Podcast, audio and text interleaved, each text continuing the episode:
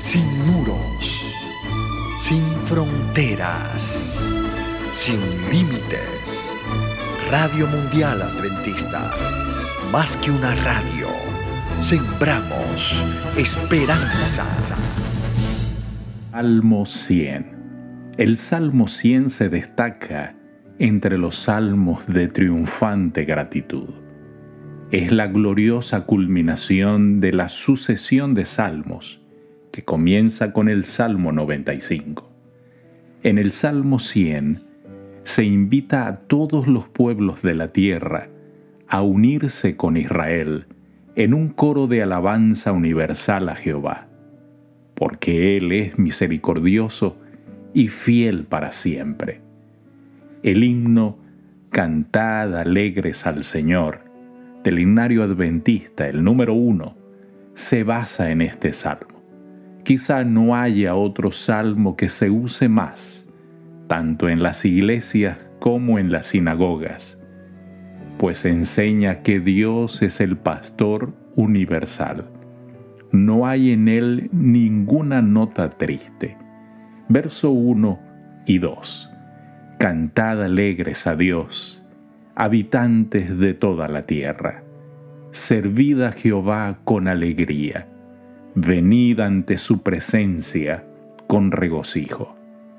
La razón por la cual todos deben adorar a Dios es porque Él es el creador de todo y de todos. La adoración debe ser con alegría, con gratitud, como dice el salmista. La gratitud es la virtud que demuestra una persona al estimar un favor o beneficio que alguien le ha concedido. Al mostrar gratitud, el sujeto desea corresponder el mencionado favor de alguna manera. Este es un salmo lleno de sencillez, sin palabras complejas, ni un lenguaje muy sofisticado. Nos describe de forma clara cómo debe ser la vida del creyente. No sabemos ciertamente quién es el autor de este salmo. Sin embargo, lo que sí se puede saber es que era un ferviente creyente, que estaba grandemente agradecido con Dios. En este salmo hay siete acciones imperativas para todos los hombres respecto a su respuesta al llamado de Dios. El primero de ellos es Cantad alegres a Dios, habitantes de toda la tierra. Tiene que ver con todos nosotros. Gritar, usualmente de alegría, o sea, alegrar, aplaudir, cantar, clamar, hacerlo con gozo, con júbilo, regocijados. La primera invitación a la gratitud que el salmista nos hace es a cantar con mucho gozo, gran alegría, que todos nos puedan escuchar. Luego dice, venid, aclamemos alegremente a Jehová, cantémosle con júbilo a la roca de nuestra salvación. Lleguemos ante su presencia con alabanza, aclamémosle con cánticos.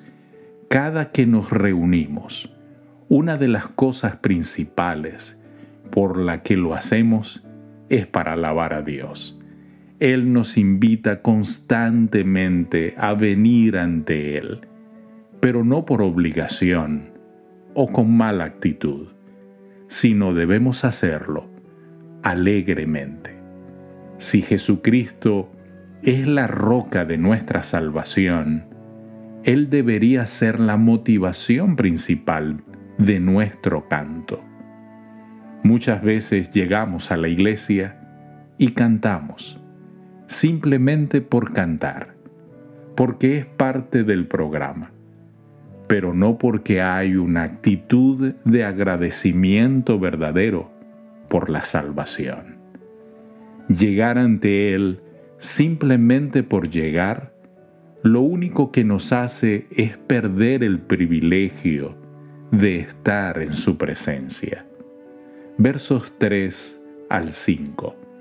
Reconoced que Jehová es Dios. Él nos hizo, y no nosotros a nosotros mismos. Pueblo suyo somos, y ovejas de su prado. Entrad por sus puertas con acción de gracias, por sus atrios con alabanza. Alabadle, bendecid su nombre, porque Jehová es bueno y para siempre es su misericordia y su verdad por todas las generaciones. No se trata de un conocimiento puramente intelectual, sino de un conocimiento experimental. Es decir, conocer a Dios significa que hemos tenido un encuentro personal y auténtico con la persona de Jesucristo el salmista pinta el cuadro de generación tras generación que gozan de la bondad y de la fidelidad de Dios. Él merece nuestra alabanza porque nos hizo lo que somos, nos redime, nos ama, nos concede todo lo bueno que nos hace falta y nos proporciona lo necesario para nuestra felicidad en el más allá.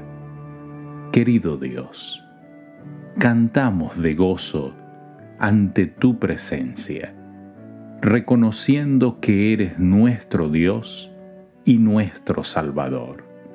Señor, por favor, recibe toda la gloria porque solo a ti te pertenece.